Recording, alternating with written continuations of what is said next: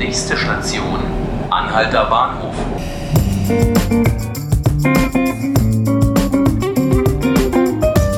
Hallo, herzlich willkommen zu 5 Minuten Berlin, dem Tagesspiegel-Podcast. Ich bin Ruth Ziesinger. Schön, dass Sie zuhören. An diesem Mittwoch wird in Berlin gestreikt. An Schulen, in Kindertagesstätten und noch anderswo. Und worum es da geht, darüber spreche ich gleich mit meiner Kollegin Silvia Vogt. Zunächst aber möchte ich Ihnen von einem anderen Termin erzählen.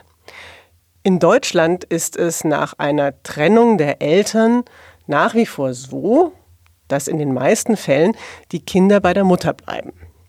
In anderen europäischen Ländern ist es inzwischen dagegen viel normaler, dass auch nach einer Trennung die Kinder von den Eltern zu gleichen Teilen weiter betreut und erzogen werden können. Das ist dann das sogenannte Wechselmodell, heißt das, wenn die Kinder eben eine Woche beispielsweise beim Vater und im Wechsel eine Woche bei der Mutter leben.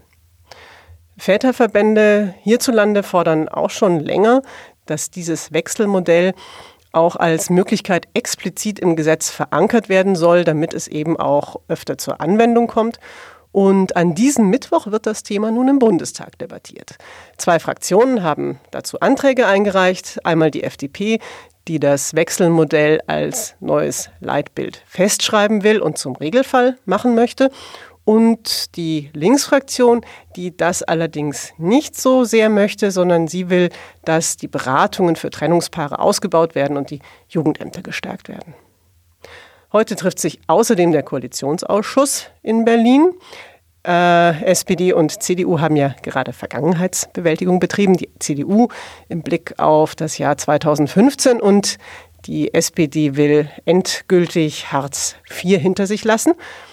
Und bei den Sozialdemokraten hat das jetzt am Sonntag dazu geführt, dass der Parteivorstand ein neues Sozialstaatskonzept beschlossen hat. Da geht es unter anderem um ein Bürgergeld, was künftig gezahlt werden soll, und um eine höhere Grundrente. Und die CDU findet, das hört sich alles viel zu sehr nach Umverteilung an. Der Koalitionsausschuss heute birgt also Konfliktpotenzial. Und um einen Konflikt geht es auch, wenn sich heute die NATO-Verteidigungsminister zu ihrer zweitägigen Konferenz in Brüssel treffen. Sowohl die USA als auch Russland haben ja beide jetzt erstmal erklärt, sich nicht mehr an den INF-Abrüstungsvertrag gebunden zu fühlen. Und die große Frage ist jetzt, wie geht es jetzt weiter?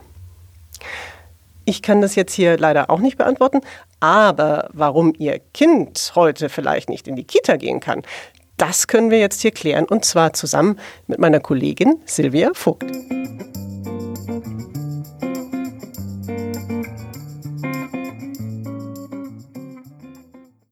Ja, hallo Silvia, schön, dass du da bist. Hallo Ruth.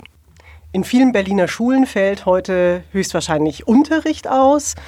Tagesstätten, Kindertagesstätten bleiben zum Teil sogar ganz geschlossen. Dann gibt es aber auch Streik bei der Polizei und bei der Feuerwehr, wenn mich nicht alles täuscht. Wer streikt denn da eigentlich? Was ist denn heute in Berlin los?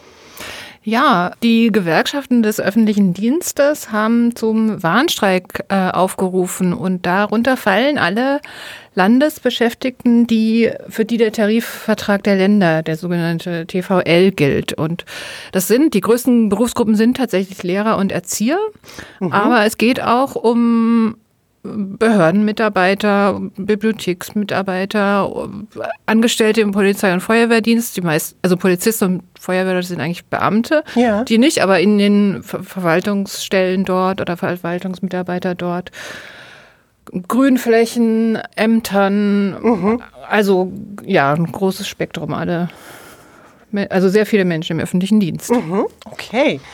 Trotzdem, du hast es ja gerade auch schon angesprochen, das Augenmerk liegt vor allem auf den Schulen und den Kindertagesstätten. Warum ist das so? Also das Hauptaugenmerk der Gewerkschaften in Berlin liegt dieses Jahr sogar auf den Erziehern, Aha.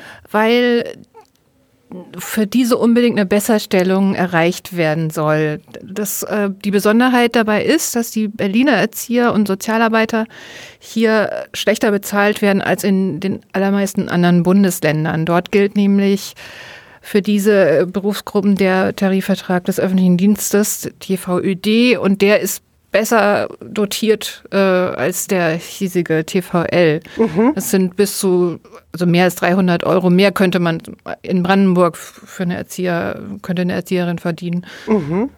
Und ähm, das wird seit langem, da wird seit langem versucht gegenzusteuern, noch dazu eben vor dem Hintergrund des Erziehermangels und des ja, Fachkräftemangels. Und ich habe dich jetzt richtig verstanden. Du sagst also, bei den Erziehern ist ganz klar wirklich ein Missstand, die brauchen mehr Geld. Ist das denn bei allen so? Also ist es bei den Lehrern auch so? Weil da hätte ich jetzt gedacht, dass die eigentlich doch jetzt mit der Angleichung der Gehälter jetzt inzwischen auch gar nicht so schlecht dastehen, gerade auch die Grundschullehrer. Oder sehe ich das falsch? Nee, du hast recht. Also natürlich, die, äh, bei den Lehrkräften ist es nicht so dringend oder nicht so äh, auf den ersten Blick ersichtlich, aber da haben wir die Angleichung, die auch, die ja auch erstritten wurde lange Zeit, dass jetzt Grundschullehrer das gleiche verdienen wie Lehrer an weiterführenden Schulen. Mhm. Aber natürlich gehört zu, zu jeder Tarifverhandlung gehören natürlich Forderungen. Das ist ja eigentlich im Grunde das normale Tarifsystem. Und wer halt angestellte Lehrer hat, oder möchte, der muss auch, da, da gehört es einfach. der muss sie halt bezahlen, ja klar. Ja, also das gehört einfach so mhm. zum, zum System dazu. Ja. In regelmäßigen Abständen wird über Gehälter verhandelt oder über den Tarifvertrag verhandelt und mhm. wenn dann kein Angebot vorgelegt wird, gehen die Leute, die es betrifft, eben auf die Straße. Ja. Also das ist eigentlich ganz normales äh, ja, Prozedere in, in, in Tarifverhandlungen. Ja. Noch dazu, also die Gewerkschafter sagen, sie hoffen auf die Solidarität der Lehrkräfte für die Erzieher, weil sie eben, weil es eben in den letzten Verhandlungen ganz oft darum ging, um diese Besserstellung der Grundschullehrkräfte. Ja. Und dass die sich jetzt nicht ausruhen sollen und sagen, wir haben ja alles erreicht, was wir wollten. Ja. Was auch noch dazu kommt, ist, dass wir ja auch nicht nur einen Erziehermangel haben, sondern auch einen Lehrermangel. Ja. Und die Lehrer in Berlin eben zwar gar nicht so schlecht verdienen, aber immer noch weniger verdienen als verbeamtete Lehrer in anderen Bundesländern. Also es geht haben, doch besser.